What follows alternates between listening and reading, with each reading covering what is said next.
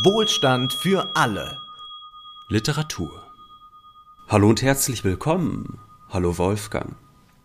Hallo Ole. Heute sprechen wir über einen wahren Klassiker des 20. Jahrhunderts, über Der große Gatsby von F. Scott Fitzgerald. Bevor wir zu diesem Jahrhundertroman kommen, müssen wir ein paar Worte über den Autor verlieren. Scott Fitzgerald wird 1896 in Minnesota geboren, stirbt dann in Hollywood 1940, also noch sehr früh.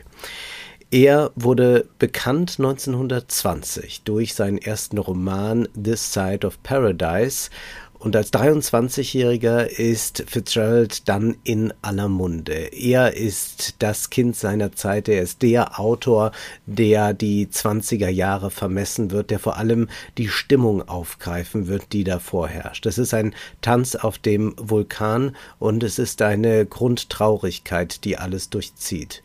We want to believe, but we can't, sagte Fitzgerald einmal, und das zieht sich durch seine gesamten Texte, vor allem auch bestehend aus vielen Erzählungen, hindurch. Er macht schnell Karriere, vor allem dadurch, dass große Zeitschriften sich um ihn reißen. Sie zahlen ihm Rekordhonorare für Erzählungen. Aber Fitzgerald sagt sich auch mit 27 Jahren, es könnte so weitergehen, aber ich muss vielleicht doch noch ein viel größeres Werk schreiben. Ein richtiges Werk, nicht nur eines, das sich gerade gut verkauft. Und dann ist er in Frankreich, verjubelte ein bisschen die Honorare und schreibt. Schreibt einen Roman, der unvergessen ist, schreibt der große Gatsby in relativ kurzer Zeit. Aber dieser Roman, den heute ein jeder kennt und viele haben ihn gelesen oder kennen die Verfilmung, dieser Roman verkauft sich gar nicht so gut. Nicht so gut wie die Bücher zuvor und sehr bald kommen auch keine neuen Tantiemen durch diesen Roman mehr rein. Das ist verwunderlich, weil die Kritik den Roman durchaus schätzt und es einige große Schriftsteller gibt, die Fitzgerald anfangen zu verehren. Hemingway, Gertrude Stein, viele weitere zählen darunter. Man sagt eigentlich, hat Fitzgerald die amerikanische Literatur mit diesem Roman einen entscheidenden Schritt weitergebracht. Ja, eigentlich finden wir hier einen ganz großen Ablösungsprozess von der europäischen Literatur und etwas Neues beginnt. Und wenn wenn wir heute uns Autoren ansehen, zum Beispiel Brad Easton Ellis, dann merken wir schon, auch diese Autoren ruhen auf den Schultern von Fitzgerald. Aber bevor wir jetzt weiter über das Biografische reden, sei nur noch angemerkt, dass diese Lehre, diese geplatzten amerikanischen Träume, von denen Fitzgeralds Literatur handelt, auch auf Fitzgerald und seine Frau Zelda zutrifft. Auch für sie platzten Träume. Sie hatten zu kämpfen unter Alkoholproblemen und so starb dann auch Fitzgerald sehr früh mit gar nicht mehr viel Geld. Sprechen wir nun aber über diesen bedeutsamen Roman, der dann erst, sagen wir, richtig Kult wurde mit der Verfilmung in den 70er Jahren und ja dann mit Leonardo DiCaprio in der Hauptrolle wieder eine Renaissance erfahren hat. Ja, wenngleich diese äh, DiCaprio-Verfilmung natürlich etwas jünger ist. Äh, das die ältere Verfilmung, die ist mit Robert Redford. Genau. Wolfgang, du hattest eben. Und beide sind schlecht. Ja. Äh, da, da, können wir später vielleicht nochmal drauf zu sprechen kommen. Äh, wir bleiben erstmal bei der Romanhandlung. Du hast das schon gesagt, es mhm. geht um geplatzte amerikanische Träume und einer dieser amerikanischen Träume, der hier realisiert werden soll, ist der des Erzählers Nick Carraway. Er ist es, der uns durch diese Erzählung in der Ich-Perspektive führt. Das ist ein junger Mann, der sein berufliches Glück an der Wall Street sucht, auch wenn man zugegebenermaßen festhalten muss, ein amerikanischer Traum ist es nicht so ganz, denn amerikanischer Traum bedeutet ja vom Tellerwäscher zum Millionär. Nick hingegen, der stammt bereits aus gutem Hause. Die Caraways, seine Familie sind, so heißt es im Roman, so etwas wie ein Clan. Also das ist eigentlich auch schon Old Money und der Weg zum Wohlstand, der scheint auch ihm gerade deshalb besonders offen zu stehen. Von diesem Werdegang als Wertpapierhändler erfahren wir aber im Roman relativ wenig, da Nick Sommer vor allem von den Dramen dominiert wird, die sich um ihn herum abspielen. Er wohnt in einem kleinen, bescheidenen Haus direkt neben dem Palast des neureichen Jay Gatsby, der jedes Wochenende glorreiche Partys feiert und von allerlei Geheimnissen umgeben ist. Da gibt es die einen, die sagen, er sei ein Verwandter des Kaiser Wilhelm, die anderen sagen ein Spion, die nächsten sagen, er habe mal jemanden umgebracht allesamt Gerüchte, die sich später als falsch herausstellen. Aber sagenumwoben, das ist der Mann schon mal. Auf der anderen Seite von Long Island, auf der anderen Seite der Bucht wiederum, dort wohnt Nicks Cousine Daisy mit ihrem Ehemann Tom Buchanan.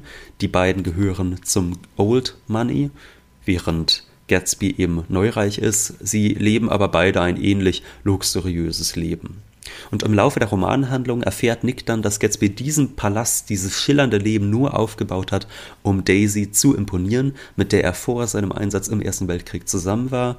Und Nick lässt sich dann dazu überreden, Gatsby bei seinem erneuten Werben, um Daisy zu helfen, nicht zuletzt da Daisys untreuer Mann ihr wenig ergeben scheint. Und damit öffnet er die Büchse der Pandora, das Liebesdreieck nimmt ein tragisches Ende und die Wahrheit über den Reichtum von Gatsby, die kommt dabei gleich mit ans Licht.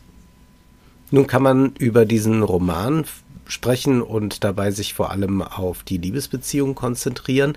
Aber man kann diese Liebesbeziehung nicht loslösen vom Ökonomischen, mhm. denn das wird durchgehend verhandelt und man kann es auch deshalb nicht lösen, weil es ja eine sehr eigenartige Sprache ist, die wir hier vorfinden. Zum einen ist sie ganz konkret und beschreibt fast reportagehaft, was zu sehen ist, wie die Partys verlaufen, welche Drinks serviert werden, welches Mobiliar äh, dieser Gatsby hat, äh, was hat er an Schätzen angehäuft und zugleich gibt es aber eine sehr symbolträchtige Komponente. Wir haben äh, Beschreibungen, die weit über das äh, konkret profan Vorfindliche hinausgehen. Wie ist es dir damit ergangen? Ja, äh, ich finde, du hast das schon relativ guten Kontrast aufgemacht. Also es gibt diesen Kontrast zwischen dem äh, Profanen und dem Großen, mitunter auch fast schon äh, Metaphysischen. Und es gibt natürlich noch ganz andere Kontraste. Beispielsweise gibt es einerseits diese Beschreibung der 20er, die unglaublich glorreich ist. Also die Partys, die werden da exzessiv beschrieben. Da wird ganz genau erklärt, was dort getrunken wird, was für Champagner, Cocktails etc. gereicht werden, wie glitzernd die Kleider sind. Und gleichzeitig ist es aber auch so, dass äh, Fitzgerald sehr gut darin ist, die andere Seite, also die Kehrseite dieses Reichtums zu zeichnen. Und zwar nicht nur dahingehend, dass er die Lehre dieses Reichtums zeichnet, also dass er zeigt, dass hinter diesem ganzen Glanz sich doch sehr viel Traurigkeit verbirgt, sondern er zeichnet auch die, äh, die Stadt der Armen. Es gibt da beispielsweise mhm. das sogenannte Tal der Asche, durch das, ähm, durch das der Protagonist, also Nick, gleich zu Anfang des Romans mit dem Zug fährt, auf dem Weg nach New York City. Und vielleicht ist es eine ganz gute Beschreibung, die man mal vorlesen kann, damit man ein bisschen die literarische Qualität von Fitzgerald versteht. Da heißt es, mhm. ungefähr auf halbem Weg zwischen West Egg und New York vereinigt sich die Autostraße Yale mit der Eisenbahntrasse und läuft etwa einen halben Kilometer neben ihr her, als schreckte sie vor einem gewissen, gottverlassenen Stück Land zurück. Es ist ein Tal der Asche, eine absurde Farm, wo Asche wie Weizen zu Bergketten und Hügeln und grotesken Gärten anwächst, wo Asche die Gestalt von Häusern und Schornsteinen und Rauchsäulen annimmt und schließlich mit übernatürlicher Anstrengung sogar Menschen formt, die schemenhaft und schon zerbröselnd durch den Staub geistern. Von Zeit zu Zeit kriecht eine Reihe grauer Waggons über ein unsichtbares Gleis, kreischt gespenstisch und kommt zum Stehen, und augenblicklich schwärmen die aschgrauen Menschen mit bleiernen Spaten aus und wirbeln eine dichte Wolke auf, die ihr dunkles Treiben allen Blicken entzieht. Also hier haben wir eine sehr plastische Beschreibung des Elends, das gleichzeitig ja. zu diesem Reichtum eines Jay Gatsby existiert und was danach passiert. Das, Fast wie in einem naturalistischen Roman. Genau. Es ist eigentlich wirklich von der Beschreibung des Elends könnte man sich vorstellen, dass man jetzt hier auch in Solar liest, ne? also so mhm. wie in Germinal ähm, auch das Elend der Bergarbeiter beispielsweise beschrieben wird. Und dann geht das aber sehr interessant weiter. Da heißt es dann, über dieser grauen Landschaft jedoch und den düsteren Staubschwaden, die unablässig darüber hinwegziehen, sieht man nach einer Weile die Augen von Dr. T.J. Eckelberg. Und das ist dann eben ein äh, ehemaliger Optiker, der dort in der Gegend ansässig war und dessen Bild noch über der Stadt thront. Und dieses Bild, das hat dann schon wieder dieses Metaphysische. Und ich glaube, der Kontrast, den du eben aufgemacht hast, Wolfgang, zwischen dem Metaphysischen und dem ganz Banalen, der ist gerade äh, in diesen Stellen, an denen äh, solche Beschreibungen stehen, ganz, ganz greifbar. Am Ende ist es auch so, dass ein Charakter in die Düsternis blickt und dann sagt, Gott sieht alles und dann äh, blickt ihn dieser TJ Eckelberg zurück entgegen und sein Freund sagt ihm dann nur, das ist eine Reklame. Und da wird man dann gleich vom großen Metaphysischen in die ganz äh, vulgäre allgemeine Welt zurückgeworfen. Es ist eine gottlose Welt und gottlos in dem Sinne vor allem, dass äh, Gott nicht mehr als höhere Instanz präsent ist, sondern der Erfolg allein ist das, was zählt, äh, beziehungsweise das Irdische, also das, was einen direkt umgibt. Äh, wir haben die Leiden des jungen Werther gelesen von Goethe. Und der letzte Satz lautet ja, kein Geistlicher hat ihn begleitet. Also, dass da ein äh, Selbstmörder nicht mehr äh, den Beistand der Kirche hat, dass also Gott nicht dabei ist. Das wird hier gezeichnet.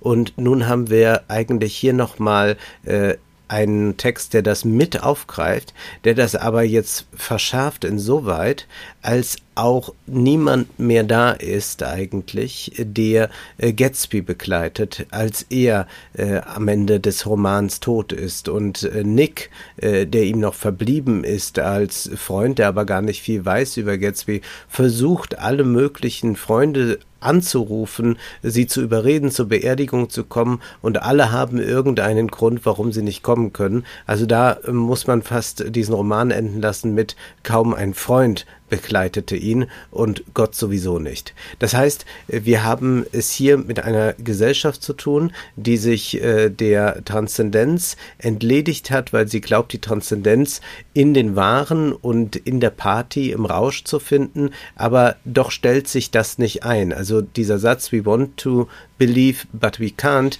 äh, der ja dann sinnbildlich wurde für diese Lost Generation, der ist die ganze Zeit spürbar hier und das ist nicht nur traurig, sondern mitunter ist das ja auch sehr komisch dargestellt. Ja, es ist äh, ein Roman, der zumindest an einigen wenigen Stellen, würde ich sagen, diese Komik hat, auch wenn die Schwere des ganzen Sujets doch überwiegt. Also es ist eine sehr tragische Geschichte.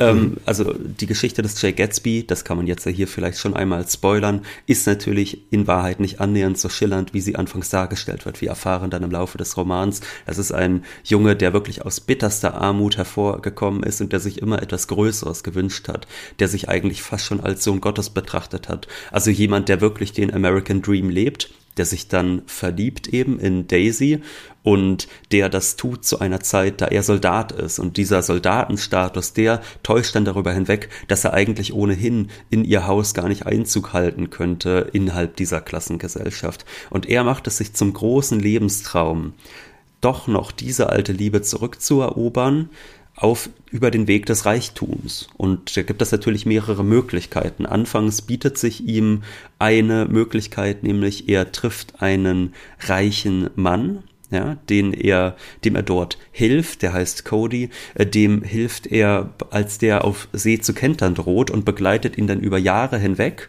und am Ende des Tages wird er dann doch nur um sein Erbe geprellt. Das heißt, das Einzige, was ihm da bleibt, um irgendwie durch die, ähm, ja, um über die Runden zu kommen, das ist sein Habitus, den er in diesen Jahren von Dan Cody vermittelt bekommen hat. Und dann versucht er es wieder, er versucht es dann auch auf friedliche Weise, aber es klappt alles nicht. Und dann verstrickt er sich immer mehr in halbseidene Geschäfte, die auch innerhalb des Romans immer nur so leicht angedeutet werden, was da eigentlich wirklich passiert. Also am Ende weiß man es immer noch nicht so ganz genau, aber man weiß, es ist eher kriminell, was er tut. Und auf diese Weise dringt er dann nach oben, gelangt zu Reichtum und ich glaube, das kann man auch schon mal spoilern, schafft es natürlich am Ende des Tages doch nicht, seine Liebe zurückzugewinnen.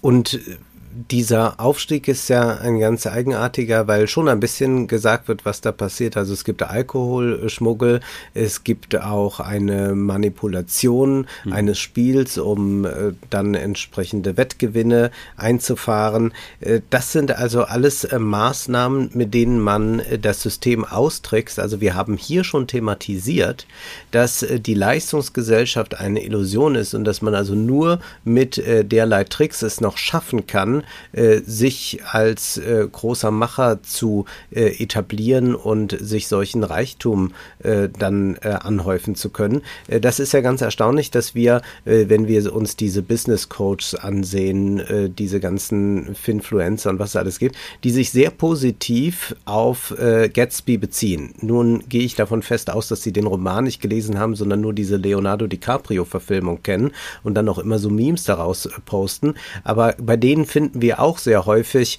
äh, diese Idee, naja, man kann es noch durch einen Trick vielleicht schaffen, sehr reich zu werden, durch irgendwelche merkwürdigen Arbitragegeschäfte, äh, Drop-in-Shop und was auch immer. Und äh, dass die sich positiv darauf beziehen, ist äh, interessant, äh, denn zum einen ist es naheliegend, zum anderen aber äh, kennen sie natürlich nicht diese Traurigkeit, die das alles durchzieht und auch den äh, Illusionsbruch, den Fitzgerald immer wieder herstellt. Und was ja auch interessant ist, dass wir bei diesen Leuten so eine Leistungsideologie haben, so Arsch hoch und jetzt mal äh, jeden Tag Sport gemacht und das gehört auch zum Erfolg hinzu. Und genau das finden wir ja hier wieder äh, dann, was der Vater äh, von Gatsby äh, am Ende mitbringt, nämlich, dass äh, der Sohn äh, sich, nämlich äh, Gatsby sich sehr früh einen Stundenplan erstellt hatte und äh, dort äh, versuchte seinen Tag zu planen, um erfolgreich zu werden. Und da ist dann äh, zu lesen, um 6 Uhr aufstehen, dann Hanteltraining,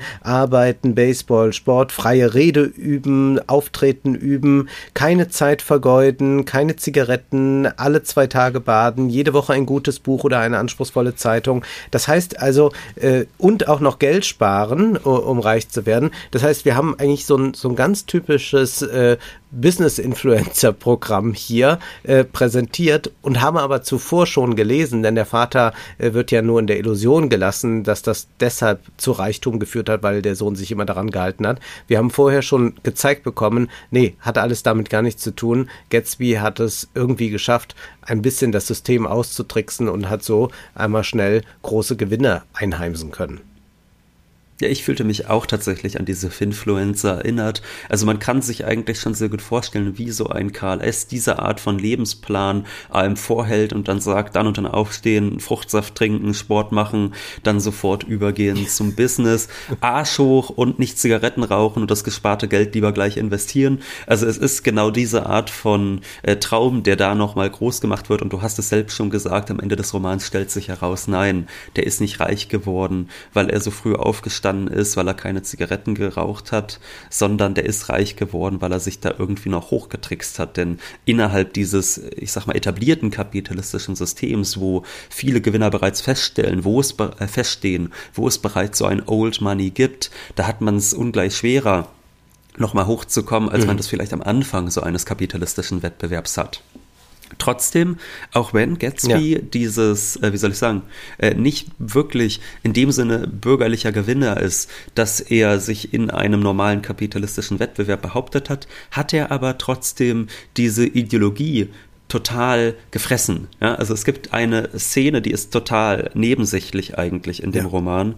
Die möchte ich aber dennoch gerne zitieren. Und zwar ist es so, äh, Nick hilft ja Gatsby dabei, dass der noch einmal Daisy treffen darf, dass er noch einmal mit ihr in Kontakt gebracht wird. Und Daisy ähm, ist, wie bereits gesagt, verheiratet. Das heißt, Nick geht da schon ein gewisses Risiko mit ein. Und damit kann Gatsby überhaupt nicht umgehen, dass er in der Schuld eines anderen steht. Da sprechen dann er und Nick miteinander und Gatsby sagt, da dachte ich mir, wenn sie nicht viel verdienen, sie handeln doch mit Wertpapieren, nicht wahr, alter Knabe? Ich bemühe mich. Nun, dann dürfte die Sache Sie interessieren. Würde sie nicht viel Zeit kosten und womöglich ein hübsches Sümmchen abwerfen. Es handelt sich um eine sehr vertrauliche Angelegenheit. Also hier soll er jetzt reingezogen werden in diese etwas kriminellen Machenschaften. Ich habe alle Hände voll zu tun, sagte ich. Das ist sehr freundlich von Ihnen, aber ich kann keine weitere Arbeit annehmen. Es hat nichts mit Wolfschiem zu tun. Offenbar glaubte er, ich scheue vor den beim Mittagessen erwähnten Godokten zurück. Doch ich versicherte ihm, dass er sich täusche.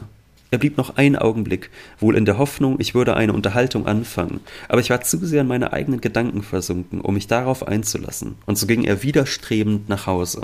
Also was wir hier sehen, ist, dass Gatsby mhm. überhaupt nicht umgehen kann damit, dass er, ähm, dass er von jemandem einen Gefallen verlangt und dann in dessen Schuld steht. Also was wir hier sehen, ist, dass er dieses Prinzip Äquivalententausch, ja. was ja für Marx äh, eins der wichtigsten Prinzipien des Kapitalismus ist, schon total ähm, ja eingenommen hat, dieses Prinzip. Und ich musste da so an Adorno denken. Es gibt ja bei Adorno in den Minima Moralia diese schöne Stelle, wo er schreibt, die Menschen verlieren das Schenken, die Verletz der Verletzung des Tauschprinzips haftet etwas Widersinniges und Unglaubwürdiges an. Da und dort mustern selbst Kinder misstrauisch den Geber, als wäre das Geschenk nur ein Trick, um ihn Bürsten oder Seife zu verkaufen. Und das können wir hier selbst bei einem Gatsby, der eigentlich verstanden hat, dass man mit einfach nur Äquivalententausch und sich Durchsetzen im Wettbewerb nicht nach oben kommt, selbst bei dem können wir noch feststellen, dass er diese Ideologie total aufgenommen hat für sich. Mhm. Und auch glaubt, damit äh, dann äh, Daisy erobern zu können, ja. dass das ausreicht. Und es sieht für einen Moment ja danach aus. Äh, jetzt kommt meine Lieblingsstelle in diesem Roman, die auch relativ berühmt ist. Und zwar führt dann Gatsby Daisy durchs Haus und auch Nick. Und folgendes ist dann da zu lesen. Nach einer Minute fing er sich wieder und öffnete zwei gewaltige lackierte Schränke für uns. Darin befanden sich seine gesammelten Anzüge, Morgenmäntel und Krawatten sowie etliche Stapel von je einem Dutzend Hemden, die wie Ziegelsteine aufeinander geschichtet waren. Ich habe in England jemanden, der für mich einkauft. Er schickt mir zu Beginn jeder Saison im Frühjahr und im Herbst eine Auswahl von Kleidern. Er nahm einen Stapel Hemden heraus und warf sie eins nach dem anderen vor uns hin. Hemden aus reinem Leinen, dicker Seide und feinem Flanell, die sich im Fallen entfalteten und in einem vielfarbigen Durcheinander über den Tisch verteilten. Während wir sie bewunderten, holte er weitere heraus. Der weiche, verschwenderische Haufen wurde immer höher, Hemden mit Streifen, Schnürkeln und Karos, korallenrote, apfelgrüne Lavendel und blass-orangefarbene mit Monogramm in indischblau. Plötzlich barg Daisy mit einem gequälten Laut den Kopf in den Hemden und begann stürmisch zu weinen. Es sind so wunderschöne Hemden, schluchzte sie in die dicken Stoffe hinein. Das macht mich furchtbar traurig. Ich habe noch nie zuvor so, so wunderschöne Hemden gesehen. Was hier passiert ist, und damit meine ich, es hat auch einen bösartigen Humor, dass wir mhm. eine völlige Banalität eigentlich präsentiert bekommen. Also wir bekommen äh, teure Hemden präsentiert und äh, eigentlich will Gatsby jetzt nur prahlen damit, was er alles besitzt. Und das ist aber der einzige Moment, in dem Daisy wirklich überemotional wird und äh, sogar zu weinen beginnt. Im Angesicht äh, von Waren fängt sie an zu weinen. Das heißt, die Identitäts äh, Konstitution, die funktioniert über das Kaufen. Ich kaufe, also bin ich. Das denkt sich Gatsby und deswegen braucht er die entsprechenden Hemden. Und äh, dies wiederum, äh, diese äh, Akkumulation äh, von Waren beeindruckt Daisy so sehr, äh, dass sie äh, ihre Tränen nicht mehr bei sich behalten kann. Und das ist so genial gesetzt von Fitzgerald, dass er hier zeigt eigentlich, wie der Konsumkapitalismus das Denken und und Fühlen äh, bestimmt, dass darüber sich eigentlich nur noch Gefühle ausdrücken lassen. Es ist nicht etwas anderes, was sie rührt. Ja, Daisy als Charakter ist ohnehin natürlich etwas äh, schwierig darzustellen, denn Daisy ist ja auf der einen Seite eine Frau, die wie die Unschuld vom Lande wirkt, also die mhm. immer viril, fröhlich sein möchte, immer auch zu Scherzen aufgelegt ist, also selbst dann, wenn eigentlich schon die Krise droht, selbst dann, wenn dann es äh, kurz davor ist, im Showdown zwischen Gatsby und Daisys Ehemann zu kommen, macht sie noch Witze von wegen, ich werde dann dort auf euch warten und der Mann mit den zwei Zigaretten im Mund sein. Das heißt, auf der einen Seite äh, versprüht sie nach außen hin diesen etwas unschuldigen Charme, andererseits ist dann aber äh, doch sehr wenig Unschuld übrig, wenn sie beispielsweise am Anfang des Romans sagt, wie sie reagiert hat, als sie erfahren hat, dass sie eine Tochter zur Welt gebracht hat. Na schön, sagte ich. Ich bin froh, dass es ein Mädchen ist. Und ich hoffe, sie wird eine dumme Gans. Das ist das Beste, was einem Mädchen auf dieser Welt passieren kann. Eine hübsche, kleine, dumme Gans zu sein. Also das ist die Art und Weise, wie Daisy auf die Welt blickt, ganz und gar zynisch und auch opportunistisch. Also sie hat für sich schon die Tatsache, dass sie als Frau in dieser Gesellschaft eigentlich nie auf eigenen Füßen stehen kann, die hat sie schon total akzeptiert. Und wenn dann Gatsby am Ende diesen ganz berühmten Satz spricht. Ihre Stimme klingt nach Geld. Das ist ja wahrscheinlich mhm. der so ziemlich äh, berühmteste Satz dieses Romanes. Dann bringt das ihren ja. Charakter doch mit am besten zum Ausdruck. Denn auch wenn sie sich kurzzeitig umgarnen lässt, auch wenn sie es kurzzeitig charmant findet, ihren alten Geliebten wiederzusehen, ist es dann, wenn die Wahrheit über Gatsby ans Licht kommt, wenn die Wahrheit ans Licht kommt, wie zweifelhaft sein Vermögen eigentlich ist, doch so, dass sie sehr schnell in die Arme ihres Ehemanns zurückflüchtet, dass sie dann opportunistisch ist und nicht den Regungen Bewegungen ihres Herzens, die sie da eigentlich verspürt, folgt, dass sie also beim Old Money bleibt und mhm. Gatsby verstößt. Und auch über alles andere so hinwegfegt, ja. äh, im wahrsten Sinne des Wortes. Und in diesem Satz, äh, dass die äh, ihre Stimme äh, nach Geld klingt, äh, an diesem Satz kann man natürlich auch nochmal besonders betonen, äh, warum wir überhaupt über Literatur sprechen und warum man Literatur lesen sollte. Denn äh, die Literatur ist ja nicht einfach nur dazu da, um nochmal einen ökonomischen Diskurs ein bisschen zu illustrieren. Und äh, zugleich ist ja auch die Wissenschaft nicht dazu da, äh, die Literatur ein bisschen zu verwissenschaftlichen, sondern man ist da auch in gewisser Weise in getrennten Sphären. Die Literatur kann etwas aussagen, was die Wissenschaft nicht sagen kann und umgekehrt. Und das können wir hier an einem solchen Satz natürlich besonders gut nachvollziehen, weil Geld natürlich klingen kann in Form von Münzen in einer Kasse, aber wie klingt eigentlich Geld? Und wie soll dann noch eine Stimme nach Geld klingen? Eigentlich ist das völliger Unsinn, ja. Äh, das würde auch ein Chatbot zum Beispiel nie schreiben können, einen solchen Satz. Aber es ist äh, so treffend und wahrhaftig wie nur irgendetwas. Äh, das ich ist glaube, etwas, was die Literatur vermitteln kann, diese Art der Wahrheit. Ja, du hast ja die Frage jetzt aufgeworfen, wie klingt eigentlich eine Stimme, die nach Geld klingt? Und ich glaube einfach, je weniger man sich die Frage stellt, desto klarer ist einem die Antwort. Also äh, je genau. weniger genau. man sich ja. das äh, fragt, also ganz bewusst fragt, desto klarer ist einem dann, was damit eigentlich gemeint ist und worauf ein Gatsby damit natürlich hinaus will. Denn es ist wirklich das große, eigentlich schon Bekenntnis der Niederlage von Gatsby, noch bevor er die Niederlage erfährt. Also er steht draußen mit Nick, er wartet darauf, dass Daisy kommt, damit sie alle zusammen in die Stadt fahren, damit es dort zum Showdown kommt. Und eigentlich hat er aber in diesem Moment bereits verstanden, dass er diesen Kampf schon verloren hat und dass auch dieses letzte Aufbäumen, das er dann kurz darauf in New York vollbringen wird, total umsonst ist. Mhm. Sprechen wir noch ganz kurz über diesen Erzähler. Äh, mhm. Du hast ihn ja schon eingeführt. Er ist äh, präsent. Er erzählt auch ein bisschen seine Lebensgeschichte. Es ist auch eine, äh, die zwar nicht von wirklichem Aufstieg handelt, aber doch von beruflichem Erfolg. Aber das ist alles nichts im Vergleich zu dem, was Gatsby sein Nachbar hat.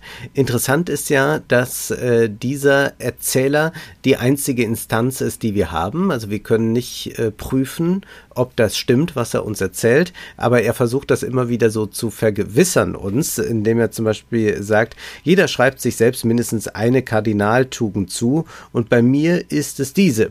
Ich bin einer der wenigen ehrlichen Menschen, die ich kenne.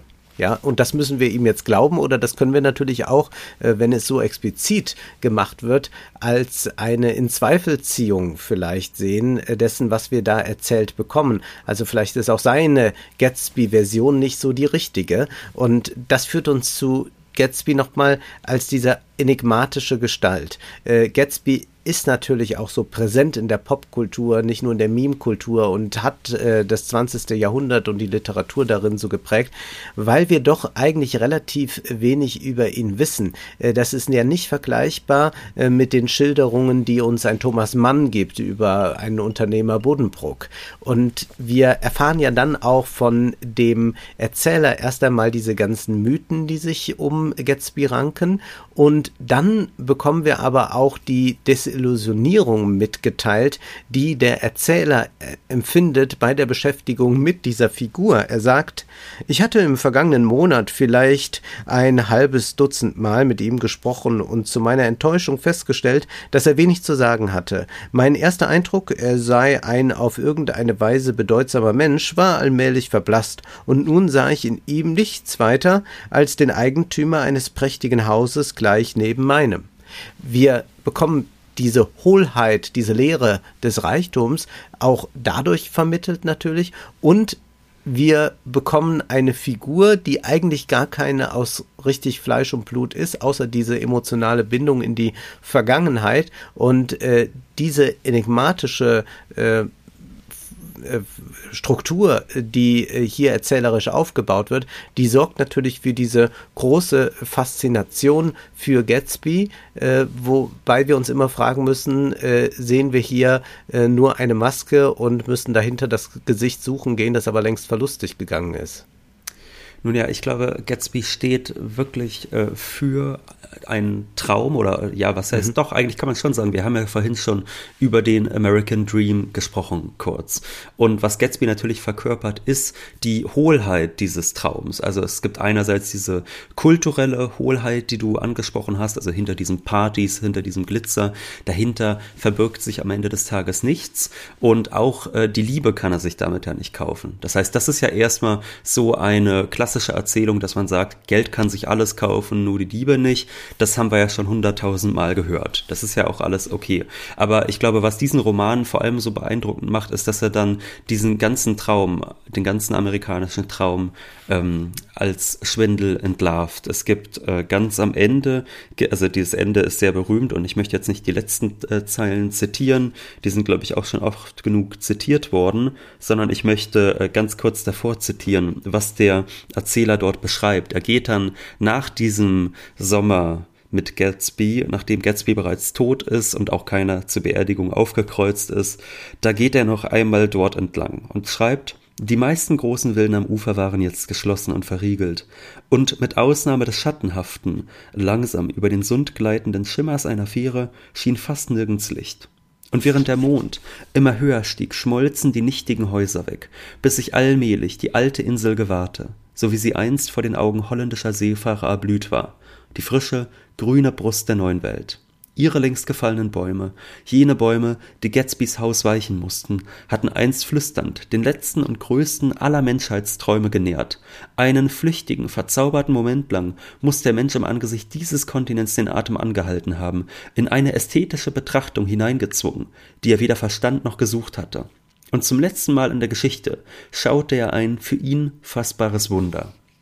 Das heißt, was hier passiert ist, äh, hier wird gesagt, das, was damals passiert ist, als da äh, die holländischen Seefahrer kamen und dann äh, New York eingenommen haben und dort nochmal so ein New Amsterdam gemacht haben, wo die nochmal dachten, sie würden ein Wunder erleben, das ist jetzt ein paar Jahrhunderte später hat sich das eigentlich schon, äh, oder ein paar Jahrzehnte später hat sich das schon als ein großer Traum herausgestellt, ja, als eine große Illusion. Und was danach dann passiert ist, dass das nochmal parallelisiert wird mit der Geschichte Gatsbys. Das will ich jetzt gar nicht vortragen, aber man sieht hier nur, wie das eigentlich in eins gesetzt wird. Also wie das, was Gatsby erlebt und dieses Streben, das Gatsby hat, dass das ein genauso äh, illusorisches Streben ist, wie das diejenigen, die damals äh, in Amerika Amerika nochmal einen Traum, wie Menschheit eigentlich sein sollte, realisieren wollten.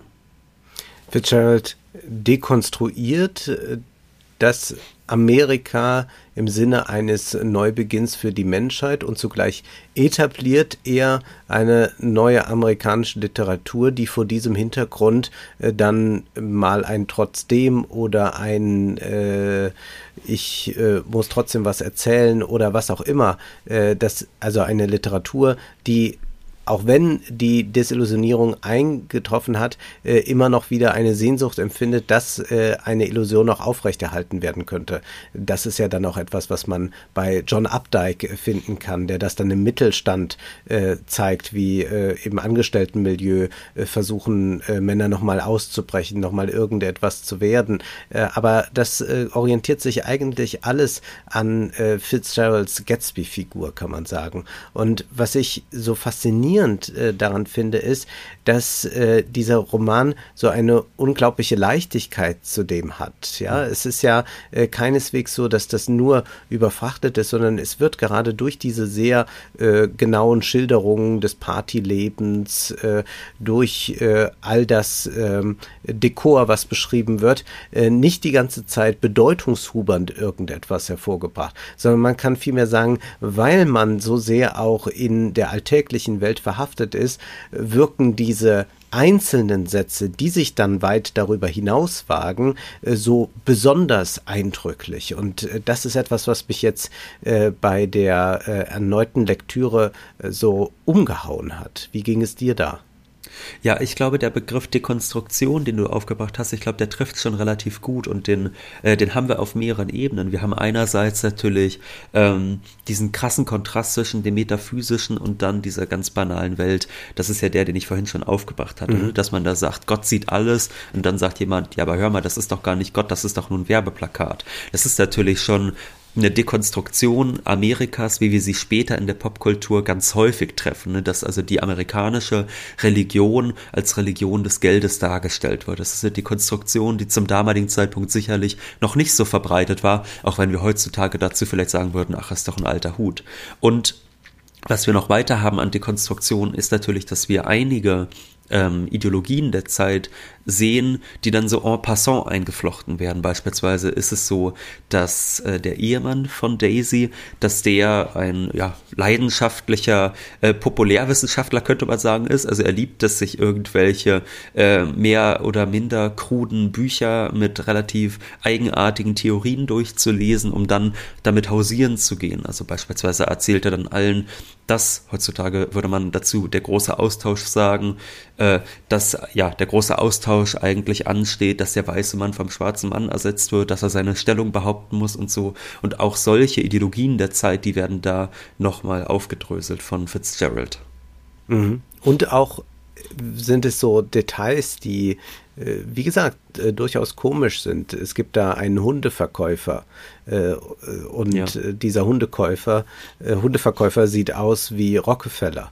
Also auch das ist äh, interessant, dass Fitzgerald nochmal so in einem Nebensatz sagt, ja, hätte auch anders für Rockefeller laufen können, hätte auch vielleicht nur Hundeverkäufer sein können. Äh, solche äh, Dinge sind permanent dort äh, zu sehen. Und es ist aber diese äh, äh, Dopp Doppelseitigkeit, dass man zum einen das Finstere dieses amerikanischen Traums sieht, aber äh, die Beschreibungen natürlich wieder so herausragend sind, dass man schon wieder sagt, ja, so möchte man aber eigentlich auch mal leben oder so eine Party hätte man auch gern mal. Äh, ich erlaube mir da noch mal kurz etwas äh, vorzulesen. Äh, da heißt es, die Sommernächte hindurch drang Musik aus dem Haus meines Nachbarn. In seinen blauen Gärten schwirrten Männer und junge Mädchen wie Falter zwischen dem Geflüster und dem Champagner und den Sternen umher. Am Nachmittag bei Flut sah ich zu, wie seine Gäste vom Sprungturm seines Floßes sprangen oder Sonnenbäder auf dem heißen Sand seines Strandes nahmen, während seine beiden Motorboote das Wasser äh, des Sunds aufschlitzten und äh, äh, Monoski-Fahrer durch die Gischtkaskaden zogen. Spätestens um sieben trifft das Orchester ein. Keine mickige Fünfertruppe, sondern ein ganzer Graben voller Oboen, Posaunen, Saxophone, Violen, Kornetts, Piccoloflöten, heller und dunkler Trommeln. Inzwischen sind auch die letzten Schwimmer vom Strand zurück und machen sich im oberen Stockwerk zurecht. Die Wagen aus New York parken in Fünferreihen vor dem Haus und so weiter und so fort. Das heißt, hier wird schon literarisch immer wieder evoziert, dass das das äh, tolle Leben ist. Es ist der Bruch damit, aber es ist auch in dem literarischen Stile gleichsam ausgedrückt, äh, ausgedrückt, wie sehr man sich äh, nach diesem Luxus, nach diesem Überschwang sehnt. Ja, du hast den Satz ja schon mehrfach zitiert. Man will dran glauben, auch wenn man eigentlich schon nicht mehr dran glaubt. Das ist mhm. natürlich auch die Haltung des Protagonisten, der dann zwar desillusioniert äh, zurückkehrt, der aber natürlich trotzdem dieser Welt nicht entkommen kann. Und dieser Traum, der ist, also ich meine ganz ehrlich, viele Amerikaner wissen ja in Wahrheit auch, diesen Wohlstand werden sie nie erlangen. Das ist denen total klar, gerade in den unteren Schichten. Und trotzdem hält sich dieser Traum für immer weiter. Also ich glaube, mit diesem äh, Zwiespalt des Amerikaners, äh, also den gab es schon immer und den wird es wahrscheinlich auch immer weiter geben. Ja, hinzu kommt dieses Sentimentale. Es gibt ja diesen äh, Staatsbürgersentimentalismus, mhm. äh, den man äh, nicht als einfach sentimental abtun kann, wie man das umgangssprachlich tut. Naja, da ist halt jemand sentimental, wenn man Rosamunde Pilcher liest oder sowas. Sondern es geht schon darum, dass man über diese Sentimentalität, also über das Verlorene, darüber, dass die Vergangenheit nicht zurückkommt, sie aber auch eigentlich gar nicht so war, wie man sich sie vorstellt und die Zukunft vielleicht auch nicht so aussichtsreich ist, dass man darüber eine Sentimentalität entwickelt, äh, die einen als Staatsbürger dann auch wieder konstituiert. Und all ja. das steckt in diesem äh, Roman. Du hast den Roman ja auch vorher gekannt. Ja. Wie ist es dir jetzt bei der zweiten Lektüre ergangen? Äh, deutlich leichter, was vielleicht auch einfach nur daran liegt, dass ich ihn äh, in diesem Fall auf Deutsch und nicht auf Englisch gelesen habe. Aber ich finde tatsächlich, dass deine Beschreibung, dass es ein Roman ist, der durchaus auch mitunter äh, Leichtigkeit hat, trotz dieses schweren Sujets, dass, dass es das schon ganz gut trifft. Also es sind ja auch nur knapp 220 Seiten, also es, äh, man, man fliegt da eigentlich schon so hindurch, das ist ja ein Roman, den kannst du an ein, zwei äh, Tagen lesen. Und äh, so ging es mir erstmal damit. Aber gut, bei dir, du hast ihn ja wahrscheinlich schon zum fünften Mal gelesen. Nee, nee, nee, nee, äh, gar nicht so oft. Äh, ich bin nicht derjenige, der äh, Romane äh, alle zwei, dreimal mhm. liest, sondern für mich war das, glaube ich, die zweite Lektüre. Und ich habe dann natürlich jetzt nochmal mit Blick auf die Ökonomie eine andere Brille aufgezogen, habe das nochmal ein bisschen stärker nachvollziehen wollen, äh, wie ist Gatsby zu Geld äh, gekommen oder was bedeutet das eigentlich, wenn man zu diesem alten Geld gehört, wie das Daisy tut. Und auch das ist ja etwas, was einfach nochmal sehr gut auf den Punkt gebracht wird, wenn es dann heißt, mir kam das alles sehr leichtfertig und verworren vor. Sie waren leichtfertige Menschen, Tom und Daisy. Sie zerstörten Dinge und Lebewesen und dann zogen sie sich wieder in ihr Geld oder ihre grenzenlose Leichtfertigkeit zurück oder was immer es war, das sie zusammenhielt und ließen andere das Chaos beseitigen, das sie angerichtet hatten. Äh, viel äh, besser kann man äh, das nicht äh, schildern, wie reiche Leute vorgehen äh, und äh, wie äh, dann tatsächlich das Chaos immer andere aufräumen müssen. Äh, das ist so treffend gefasst, dass ich da nochmal äh, von neuem beeindruckt war. Mhm. Oder diese von dir auch schon angesprochene religiöse Komponente, also einmal mit diesem Blick Gottes oder auch, dass ähm, Nick an einer Stelle sagt, dass er auf das Haus von Gatsby blickt, wie Kant auf seine geliebte Kirche, also Kant äh, beobachtete ja einen Aufbau einer Kirche und war da sehr begeistert von. Und äh, hier wird das auch nochmal, also die Kirche ist nun äh, das Haus von Gatsby, also auch nochmal so eine Profanierung, die vorgenommen wird. Und davon findet man wahnsinnig viel. Also man versteht tatsächlich das 20. Jahrhundert und eigentlich auch die heutige Zeit sehr gut durch diesen Roman. Und äh, wenn ich noch einen abschließenden Punkt, da kam ich nämlich eben noch mal so in Zweifeln sagen darf, du hattest ja eben so diese Alltagsideologie derer, die da eh nie hinkommen, schon aufgeworfen und über die Sentimentalität mhm. gesprochen. Und ich glaube, zu dieser Sentimentalität gehört eben auch, dass man so sagt, okay, ich weiß, dass ich niemals diesen Wohlstand haben werde, aber ich finde es toll, in einem Land zu leben, in der greatest nation on earth zu leben, in der ich ihn ganz theoretisch haben könnte. Also das ist wirklich eine ja. Ideologie, die äh, einen in der eigenen Armut als Lohnarbeiter immerhin damit tröstet, dass es anders ginge und dass es dafür ja auch Vorbilder gibt in echt. Und das ist dann eigentlich schon der Ersatz für das eigene gelungene Leben. Ja, das ist ein sehr guter Punkt, denn man fragt sich ja, warum gibt es diese Klatschmagazine? Warum gibt es äh, die Magazine, die Fernsehsendungen, die uns äh, zeigen, wie die Reichen leben? Äh, wie mhm. kann es sein? Das war ja etwas, was wir bei unserem Influencer-Buch auch immer bei der Recherche gemerkt haben, dass dort Zuschauer sind, die ja alle ökonomisch wesentlich schlechter dran sind als die Influencer, dann trotzdem denen noch schreiben, wenn sie ihre Millionen äh, Ferienvilla auf Spanien bauen, toll habt ihr euch verdient, wo man selbst kaum die Miete zahlen kann, äh, dann ist es exakt das, was du da beschreibst, diese Faszination. Und sie blicken dann auch ähnlich andächtig wie Kant auf die Kirche. Jetzt äh, wollen wir uns in Zukunft, ich glaube, ich leite mal über zu dem, was wir als nächstes lesen.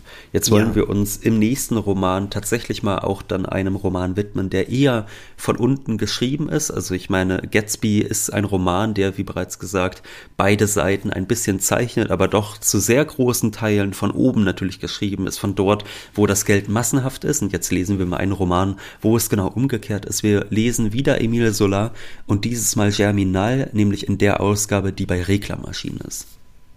Und zum Schluss wollen wir noch einmal darauf hinweisen, dass wir uns sehr über finanzielle Unterstützung für diesen Podcast freuen. Das ist möglich über Banküberweisung. Da steht die Bankverbindung in der Beschreibung. Ebenso finden sich dort die Links zu PayPal, Steady und Patreon. Vielen Dank für die Unterstützung. Jetzt ist aber erst einmal Schluss für heute, denn Zeit ist Geld. Prosit. Das war Wohlstand für alle. Ihr könnt uns finanziell unterstützen über paypal.me-ole und Wolfgang oder über die in der Beschreibung angegebene Bankverbindung. Herzlichen Dank.